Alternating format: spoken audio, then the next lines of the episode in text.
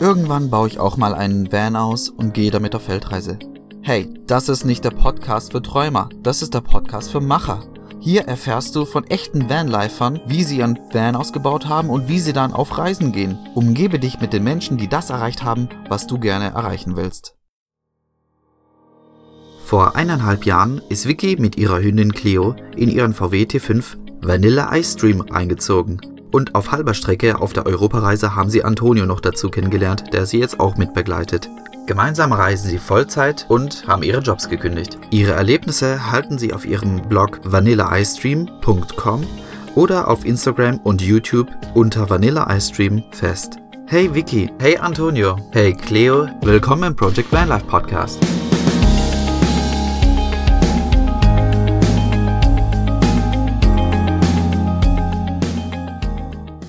So, dann wärmen wir dich mal auf. Diese Fragen hat bestimmt noch keiner gestellt. Wie bleibst du sauber? Wie machst du deine Wäsche? Und wie gehst du aufs Klo? Da müsste ich euch leider enttäuschen, das sind die tatsächlich am häufigsten gestellten Fragen. Also die Leute fragen mich nicht, wie es mir geht, sondern die Leute fragen, Hä, wie gehst du auf Toilette? Also dadurch, dass mein Bus so begrenzt ist vom Platz, habe ich keine Toilette verbaut. Ähm, wollte ich auch nicht. Beziehungsweise eigentlich habe ich eine Toilette, ähm, aber nicht so, wie man sich das vorstellen kann. Ich habe eine Schaufel. Und mit dieser Schaufel gehe ich in die Natur und habe einen Poo with a View. Das klappt ganz hervorragend. Und in Städten ist das Problem dann schon ein bisschen anders. Da kann man nicht mal eben hinterm Busch gehen. ähm, da habe ich dann einfach, also in, ich meine, in Städten ist das Angebot ja auch viel größer. Ähm, alle öffentlichen Gebäude, Bibliotheken und so weiter, da gibt es Toiletten jede Tankstelle hat eine Toilette, viele Supermärkte. Das ist von Land zu Land immer noch mal ein bisschen unterschiedlich, in wo, in welchen Gebäuden und so wo und so weiter es öffentliche Toiletten gibt. Aber ich habe mich da mittlerweile sehr gut mit abgefunden und man kommt relativ schnell rein. Not macht erfinderisch, ne?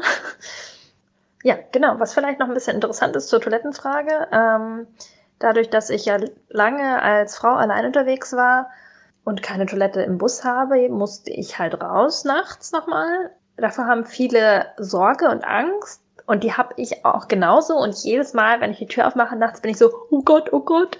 Aber mir ist auch gleichzeitig bewusst, dass da wohl keiner steht, die halbe Nacht vor meinem Bus, irgendwo mitten in der Walla Pampa und darauf wartet, dass das junge Mädel da endlich mal rauskommt, ähm, um sie zu überfallen. Also das muss ich mir immer wieder bewusst machen, bevor ich die Tür öffne. Ähm, aber das ist wirklich, es hat noch, es hat mich noch keiner erschreckt nachts. toi, toi, toi. So, die Duschfrage ist nochmal anders. Ich hatte über ein Jahr lang keine Dusche. Ich hatte mal so einen Wassersack, dieses, diesen, ja, ich, ich nenne es gerne Plastikmüll, weil der mir super schnell kaputt gegangen ist, genauso wie allen anderen Leuten, die ich auf der äh, Reise getroffen habe. Der schwarze Sack mit ungefähr null Wasserdruck. Und dann habe ich mir in Südspanien eine Pumpdusche gekauft und die hat wirklich mein komplettes Vanlife verändert. Kann ich nur jedem herzlichst empfehlen. Wärmstens empfehlen, sagt man, ne?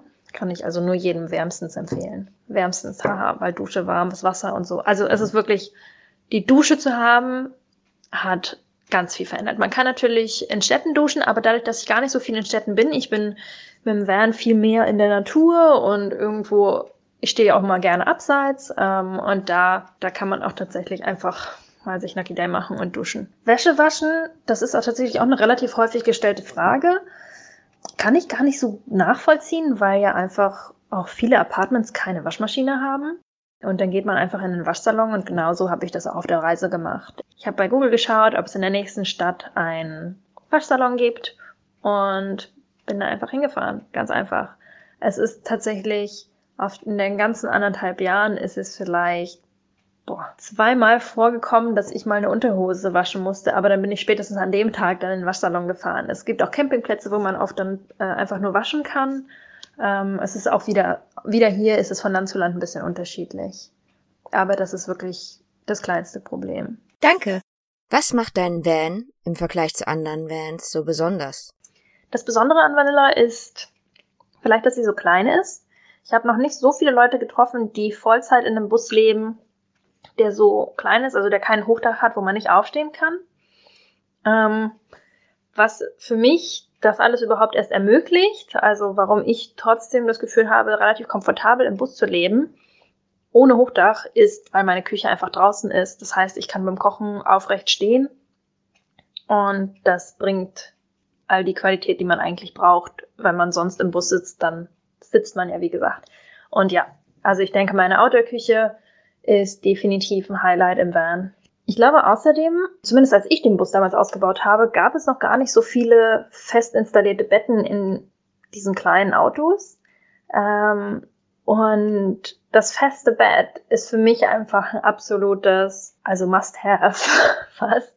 Ich bin einfach stinkefaul und ein fest installiertes Bett, wo man nicht immer noch rumschieben muss, bevor man schlafen geht ähm, oder nachdem man auch gerade aufgewacht ist. Also gerade zu der Zeit, wenn du es gerade nicht machen willst, das ist nochmal so eine kleine Besonderheit. Also ein festes Bett im kleinen Bus sieht man gar nicht so häufig. Hau alles raus. Was ist das Beste am Leben im Van? Was hättest du nicht gedacht und hat dich verblüfft? Ich habe eigentlich gar nicht geplant, auszusteigen oder so. Ich wollte ein bisschen reisen und dann arbeiten gehen. Und Vanlife war für mich eigentlich eher zwei, zweitrangig, beziehungsweise ein Mittel zum Zweck, weil ich mit meinem Hund reisen wollte und da kommt Fliegen nicht in Frage. Wandern, mh, hm, pff, da muss man auch erstmal ein bisschen äh, Zeit aufwenden, um auch voranzukommen. So, deswegen habe ich halt gesagt, gut, das ist jetzt für mich die einfachste und schnellste Lösung zu, ja, die Welt zu sehen.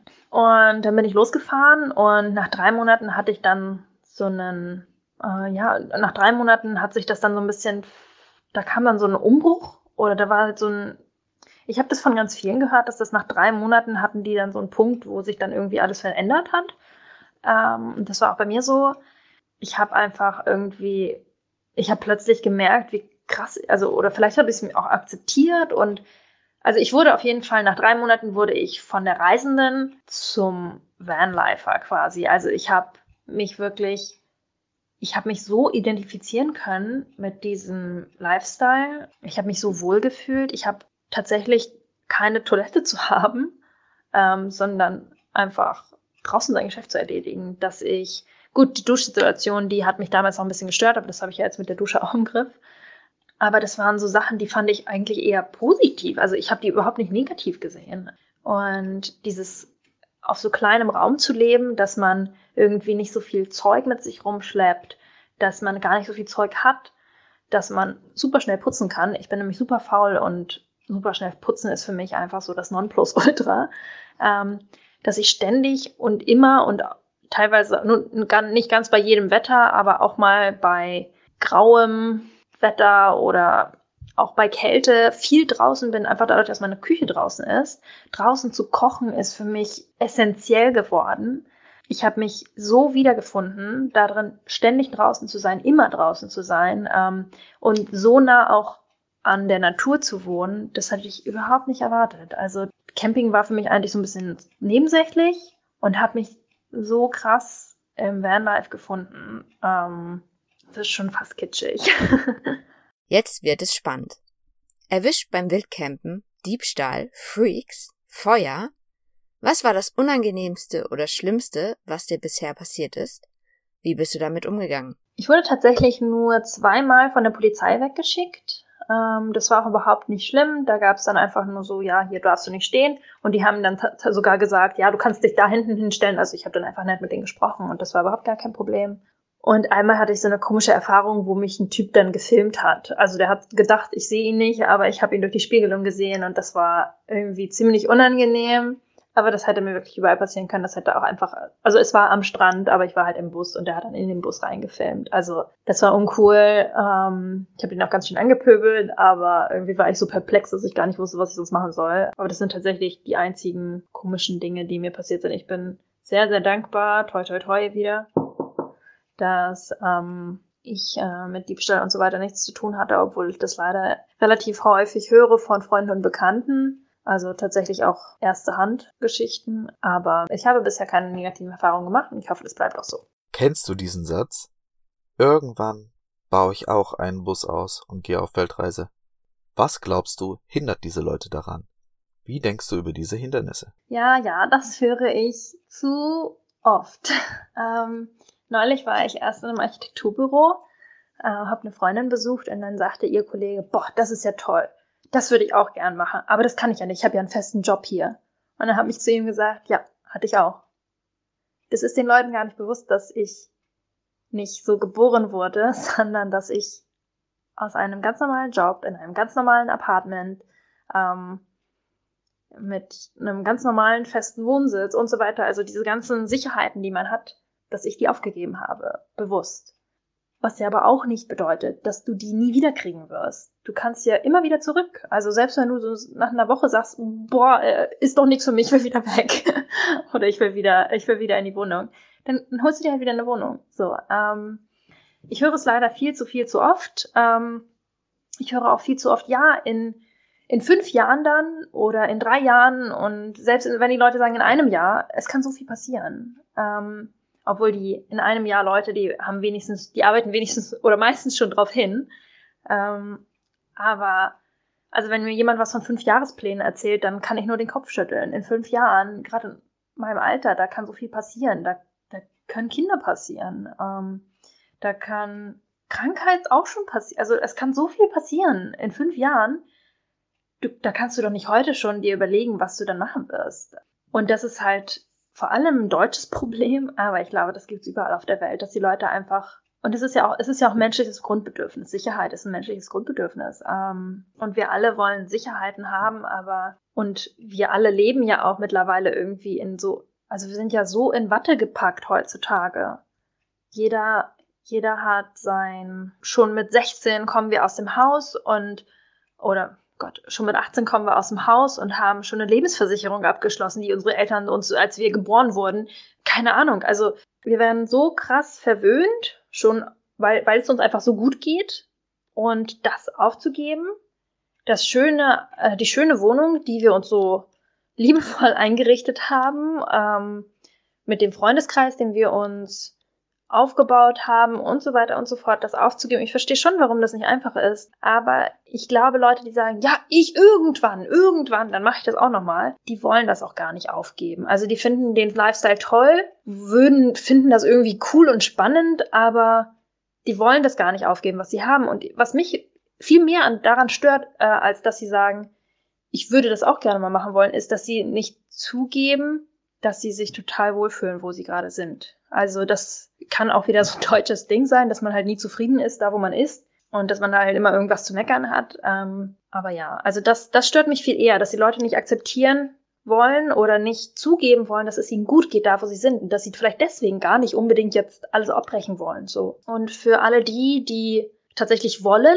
die weg wollen, aber es nicht machen, habe ich ganz viel Mitleid ist es vielleicht auch nicht. Es ist ein bisschen sehr, ich finde es sehr schade. Ich finde es sehr schade, wenn Leute nicht ihren Träumen nachgehen. Also nein, ich, ich finde es nicht nur schade, ehrlich gesagt, es regt mich auf, wenn ich sehe, da träumt jemand ganz stark von etwas und da will jemand eigentlich um jeden Preis das haben, kann aber nicht aus seinem Käfig raus, den er sich ja selbst gebaut hat. Und also das tut mir immer ganz doll weh. Also dann, dann bin ich auch immer so, also da kann ich auch gar nicht so ruhig bleiben. Dann sage ich immer, ja, mach doch, mach doch. Warum in fünf Jahren? Mach das jetzt, mach das jetzt. Also ich habe einfach schon so viele Gespräche geführt, wo es um dieses Thema ging und ich finde es schade. Also ich finde es schade, wenn Leute ihren Träumen nicht nachgehen, weil sie sich sicher fühlen, wo sie sind.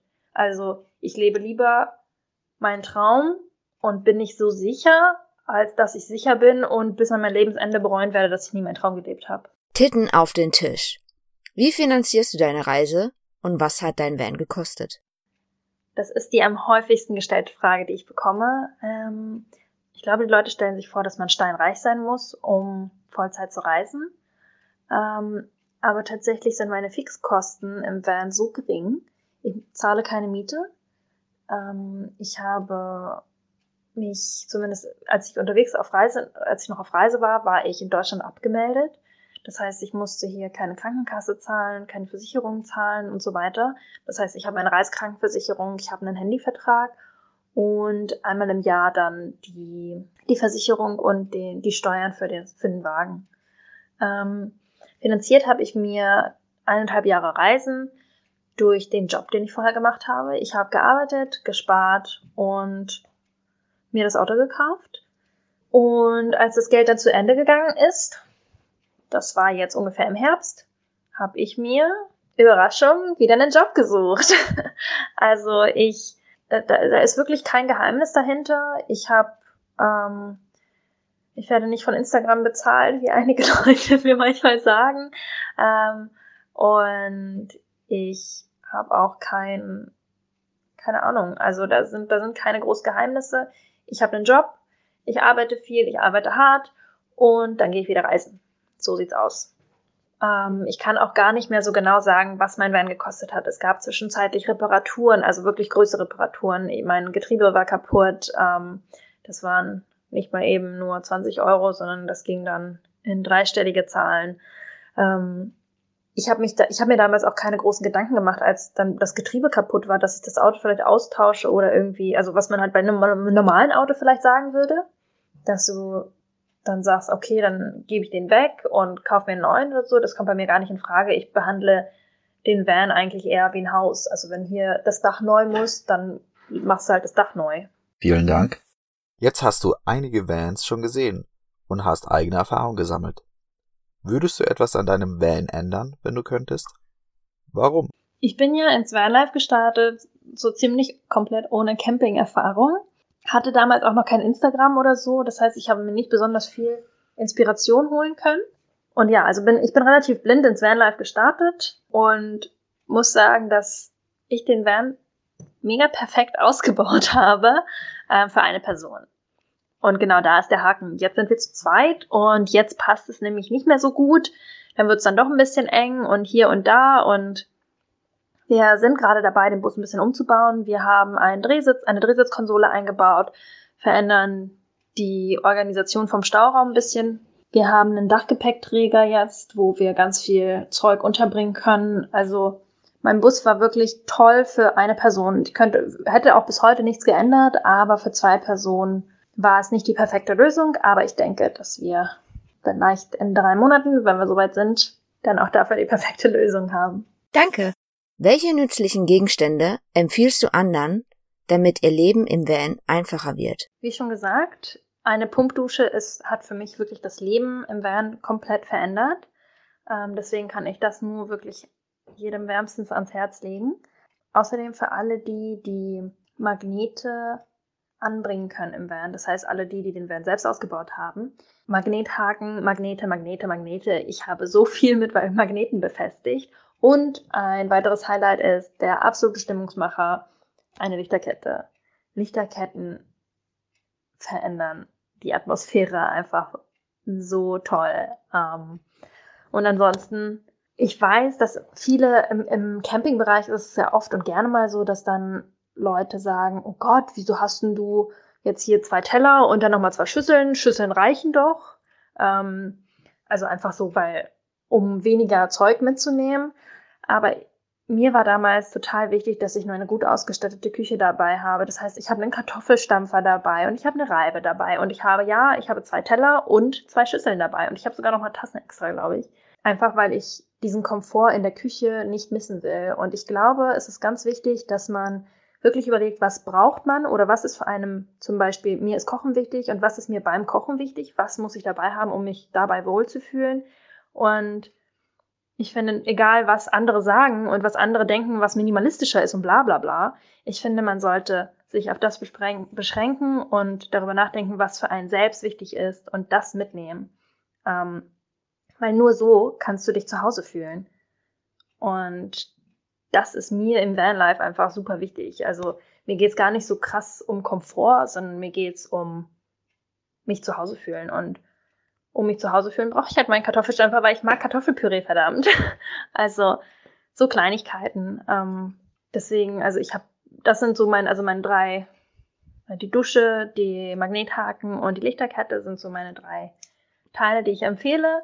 Aber ansonsten würde ich echt sagen, schau auf deine eigenen Bedürfnisse. Und wenn du unbedingt eine, einen Fernseher und deine Playstation dabei haben willst, verdammt, dann nimmst du deinen Fernseher und deine Playstation mit. So. Wie planst du deine Reise? Welche Hilfsmittel benutzt du, um deine Gegend zu erkunden? Benutzt du Apps, Bücher, Menschen? Ich habe meine Reise tatsächlich gar nicht geplant. Ähm, ich hatte ein Ziel vor Augen. Ich wollte unbedingt ans Nordkap und wollte das Eis in Norwegen sehen. Ähm, deswegen heißt auch mein Van Vanilla Ice Dream. Ähm, habe dann tatsächlich feststellen müssen, dass da oben im Sommer gar kein Eis ist. Ähm, Nordlichter habe ich aber gesehen. Und ja, habe dann entschl entschlossen, gut, ich will jetzt ins Warme. Also, und auf der Route, auf der Route hat sich dann die Route ergeben. Oder auf der, auf der Reise hat sich dann die Route ergeben. Ich habe ab und zu war ich mal in Touristeninformationen. In Norwegen war ich relativ viel in Touristeninformationen, habe mir da einfach so ein paar Prospekte mitgenommen. In Spanien habe ich oft äh, Empfehlungen bekommen von Leuten, die ich unterwegs kennengelernt habe. Ich bin manchmal auch einfach irgendwo hingefahren, weil ich dachte, oh, das sieht irgendwie schön aus. Also so Gebirgsketten oder so und also tatsächlich ohne Erwartung in, ich bin wirklich, also wirklich, es ist schon, es ist eigentlich lächerlich, wie ich absolut ohne Erwartung ständig an alle Orte fahre und ganz, ganz fantastische Plätze finde. Also ich kann es gar nicht so richtig erklären. Ich fühle mich immer auch ein bisschen schlecht dabei, weil die Leute planen und planen und planen ihre Jahresurlaube und buchen ihre Hotels und machen wirklich die Route komplett fest. Und ich habe irgendwie bin dann auch ein bisschen im Zickzack gefahren und am Ende hatte ich einfach so die geilste Zeit und ich würde nichts anders machen.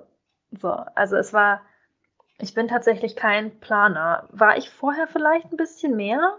Also bevor ich in, in, bevor ich in den Bern gezogen bin, habe ich vielleicht noch mehr Reisen geplant tatsächlich und mich informiert über die Orte, wo ich hingehe. Aber seit ich im Van lebe, fahre ich einfach los und dann schaue ich auch, wie lange ich wo bleibe. Welche Tipps würdest du anderen geben, nach dem Motto, wenn ich nochmal anfangen würde, dann wären meine ersten Schritte. Wenn ich nochmal anfangen würde, dann würde ich mir einen Bus zum Studium kaufen. Das heißt, ich würde nicht in den dreckigen Löchern wohnen, in denen ich teilweise gelebt habe, weil man mit Hund einfach keine andere Wohnung findet als Student, sondern ich würde mir einen schönen Bus ausbauen, ich würde im Bus leben, ich würde beim Unisport duschen, ich würde so viel Geld sparen, ich würde so viel reisen. Oh mein Gott, hätte, wäre, wenn. Ich habe es aber meinem Bruder schon wärmstens empfohlen. Oh Gott, ich sage immer wärmstens empfohlen. Ähm, ich habe es ihm auch nicht wärmstens empfohlen. Ich habe ihm eigentlich quasi keine andere Wahl gelassen. Ich habe gesagt, du wärst einfach nur blöd, wenn du dir zum Studium keinen Van holst. Mal schauen, ob es klappt. Mittlerweile kann man ganz viel über dich auf YouTube und auf Instagram unter Vanilla Ice Stream sehen. Auch dein Blog vanilleiCestream.com zeigt viel von deiner Reise. Welche Vanlifer sollten deiner Meinung nach auch in diesem Podcast vorkommen? Meine Account-Empfehlungen wären Martin von Smells Like Van Spirit. Ähm, Martin habe ich unterwegs kennengelernt und ist ein guter Freund geworden mittlerweile. Ähm, er ist Musikproduzent und ganz im Gegenteil zu allen anderen Vanlifern, die ständig in die Natur fahren, macht Martin genau das Gegenteil. Und zwar fährt er in die große Städte, läuft durch die Straßen, spricht Straßenmusiker an und äh, nimmt mit denen Alben auf, nimmt mit denen Musikstücke auf und am Ende aus seinem Projekt wird ein Album entstehen. Ich glaube, er arbeitet momentan an einem Film. Da bin ich schon total gespannt drauf. Er macht eine, also ich durfte ihn tatsächlich auch live bei der Arbeit erleben und es war einfach, er hat erste Sahnearbeit gemacht. Ähm, es war total schön zu sehen, wie glücklich, es war total schön zu sehen, wie glücklich er Straßenmusiker machen konnte, die ganz oft ja nur davon leben. Das heißt, ihnen wurde dann eine total neue Chance eröffnet. Ähm, und die Musik ist klasse. Also äh, Empfehlung für den Podcast. Das ist sicherlich was ganz Interessantes mal für euch. Ähm, und ja, das macht er super.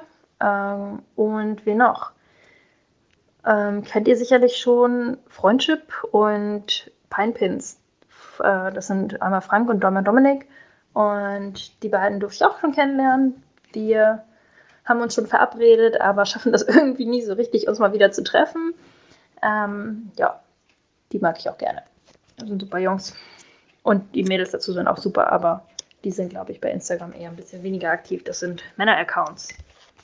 Wenn du jemanden kennst, der dir dafür dankbar wäre, wenn du ihm diese Podcast-Folge zeigen würdest, dann teile doch einfach diese Folge und schick sie ihm jetzt zu. Unterstütze uns und gib eine Rezension auf iTunes ab. Weniger als 5 Sterne sind heutzutage eine Beleidigung, also gib uns 5 Sterne, wenn du diesen Podcast total geil findest. Falls du findest, dass dieser Podcast keine 5 Sterne verdient, dann freuen wir uns auf dein Feedback, was wir deiner Meinung nach tun können, damit es ein 5-Sterne-Podcast wird. Schreibe uns einfach dazu einen Kommentar unter dem Instagram-Post von Bobby the Postman zu der heutigen Podcast-Folge.